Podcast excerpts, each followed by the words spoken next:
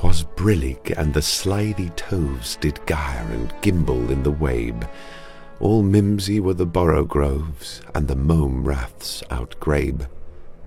Beware the Jabberwock, my son, the jaws that bite, the claws that catch. Beware the Jubjub bird, and shun the frumious Bandersnatch. He took his vorpal sword in hand. Long time the manxome foe he sought, so rested he by the Tumtum tree, and stood awhile in thought. And as in uffish thought he stood, the Jabberwock with eyes of flame came whiffling through the tulgey wood, and burbled as it came. One, two, one, two, and through and through the vorpal blade went snicker snack. He left it dead, and with its head he went galumphing back. And hast thou slain the Jabberwock?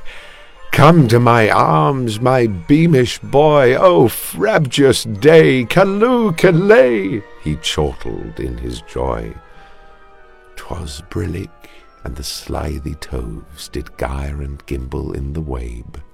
All mimsy were the borogoves, and the mome raths outgrabe.